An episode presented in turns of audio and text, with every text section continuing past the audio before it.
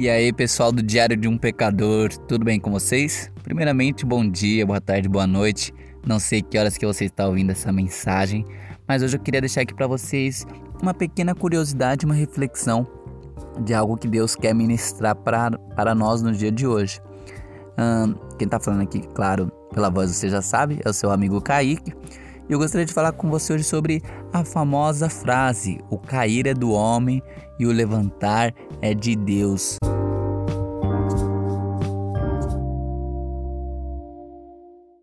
Nós ouvimos muito essa frase, né? Mas enfim, aonde que essa frase tá na Bíblia, né?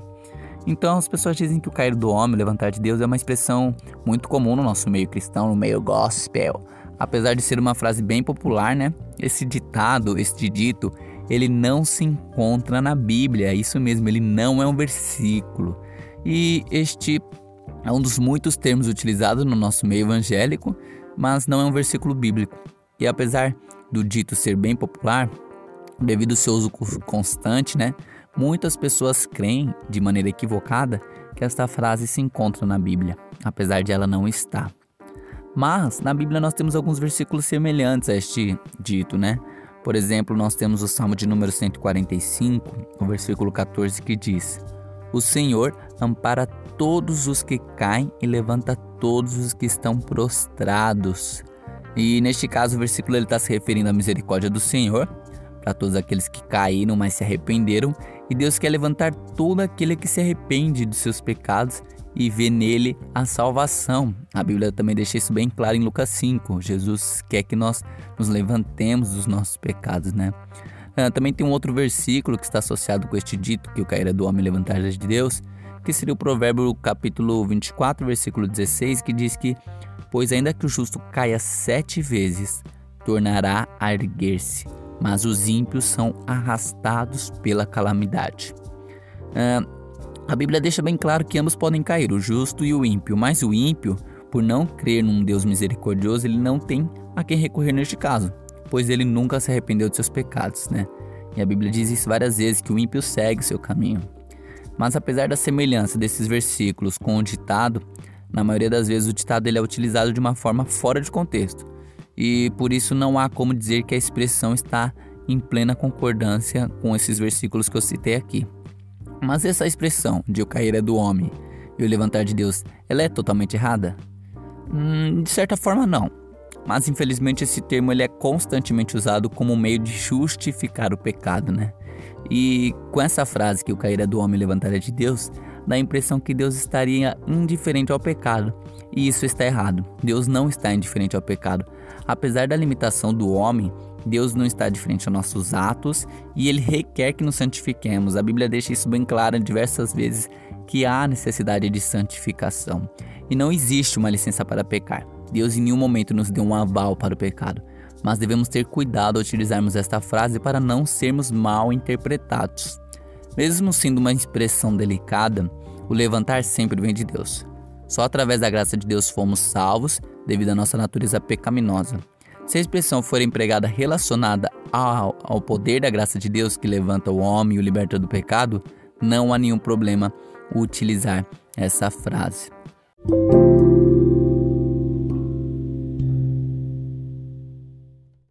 Ah, o cair é do homem, levantada de Deus, ele realmente mostra que, que nós não estamos com uma licença de, de pecar, dado pela graça. A graça ela é muito poderosa, né?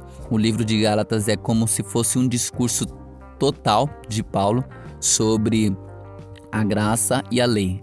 E ele nos mostra, Paulo, que a graça ela vem para nos dar liberdade, mas ela não é para ser utilizada com libertinagem, né? Minha avó, ela é da congregação cristã do Brasil e ela sempre me disse muito sobre a palavra libertinagem, né? Para vigiar. E a graça, ela, ela, nos é um recordatório de que, apesar de nós sermos salvos de maneira mila, milagrosa, apesar da salvação ter vindo como quase que um presente de Deus, né? Ah, uma expressão muito popular é que a graça não é de graça, foi algo muito custoso o sacrifício de Jesus, né? Não teve custo para nós, mas foi muito custoso para Deus. A Bíblia diz que ele entregou o filho unigênito dele para que pudesse haver redenção para a humanidade.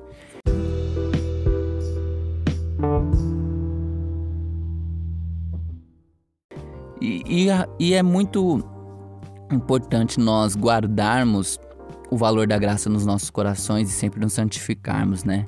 Eu, desde o dia 26 de dezembro de 2020, eu tomei uma decisão. Eu, na minha caminhada cristã de ano já, diversas vezes eu tive os momentos de inconstância, né? E nos meus dias de inconstância, eu geralmente queria me afastar de Deus totalmente. Eu não quero, já que hoje eu não tô bem com Deus, então não vou orar, não vou pensar em Deus. Eu ficava inerte totalmente, tentando fingir que Deus não existia. E no dia seguinte ia lá, me arrependia e voltava pro Senhor. Mas o que nós temos que fazer é como os alcoólicos anônimos, né? Nós nos levantamos todos os dias e mais do que sofrer pelos dias de queda, nós devemos celebrar os dias de vitória, né? Então, os alcoólicos anônimos eles dizem: "Ah, estou tantos meses, tantos anos, tantos dias limpo do meu vício em álcool". Nós devemos dizer: "Estou tantos dias, tantas semanas, tantos meses ou anos limpo da minha inconstância ou do meu pecado ou do meu vício que você possa ter" e celebrar os seus momentos com Deus, né? Deus ele nos dá a oportunidade de viver com ele dia a dia. E ainda que nós nos afastemos de Deus e caiamos, né, e venhamos a cair da graça de Deus ou cair numa situação de afastar do poder de Deus, nós devemos lembrar que em até sete vezes, né, diz o provérbio, que Deus nos levantaria. E obviamente sete é um número eh, de exemplo aqui, né? Quer dizer que várias vezes Deus nos levantaria. Então, independente do que você já cometeu, Deus está disposto a te perdoar. E é como diz aquela o famoso filósofo Marquinhos Gomes, ele disse que ele não desiste de você, ele se importa com você. Realmente é isso, né? Deus é um Deus que vem nos buscar. Ele é um Deus que vem atrás de nós. E não porque nós merecíamos, mas porque ele nos amou e nos amou primeiro, ainda quando nós éramos pecadores, é o que diz a Bíblia. E, e é isso que nós devemos valorizar que esse Deus ele fez o esforço de nos buscar. A, a palavra religião vem de religare, que é o homem tentando se religar com um Deus, com um Criador ou com um ser superior. Mas nós cristãos ou nós, o povo de Deus, temos o privilégio de que Deus se religou com nós, conosco, né? Que Deus veio nos buscar, que Deus desceu até a terra, que Deus se sacrificou em nosso lugar.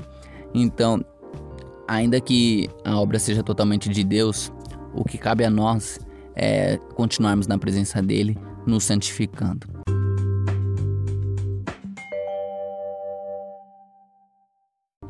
A frase é: O cair é do homem, mas o levantar é de Deus. Realmente, quem nos derruba do pecado, quem nos coloca numa situação de estar afastado de Deus, somos nós. É o homem que se coloca caído, longe da presença de Deus. Mas é sempre Deus que nos levanta nós, pelos nossos próprios esforços, nós nunca levantaríamos, né? Me lembro da história de Mefibosete. Mefibosete, o filho de Jonatas, fugindo da, da guerra, do medo de ser assassinado quando soube que Jonatas e Saul havia sido morto. A babá de a babá, ou a cuidadora de Mefibosete, quando ele ainda era uma criança, fugiu com ele, acabou derrubando ele, ele ficou aleijado, né? E viveu escondido por muito tempo. Até que um dia Davi perguntou se havia alguém da casa de Saul ainda vivo, lembraram de Mefibosete, e Davi mandou chamar Mefibosete, que chamaram Davi. Davi mandou chamar e Mefibosete veio à presença de Davi. Davi restituiu as posses de Mefibosete e colocou Mefibosete para comer na mesa do rei todos os dias. E a história de Mefibosete se assemelha muito com a história da humanidade. Nós caímos, nós nos tornamos incapazes de estar em pé, de caminhar e de seguir a vida, Seguimos ali prostrados no chão, no pó restante da nossa vida, numa situação de miséria, longe da realeza, quando nós nascemos para estar na mesa do rei. Mas o rei nos mandou buscar para estar na mesa dele novamente. E hoje eu e você estamos na mesa do rei dia após dia, assim como Mefibosete. Mas lembre-se, ainda estando na mesa do rei, continuamos sendo aleijados. Nós estamos na mesa do rei porque ele nos colocou aqui. Nós, pelos nossos próprios pés, pela nossa própria caminhada, nós não podíamos voltar para a nossa posição que nós tínhamos quando Deus nos criou de ser imagem e semelhança de Deus.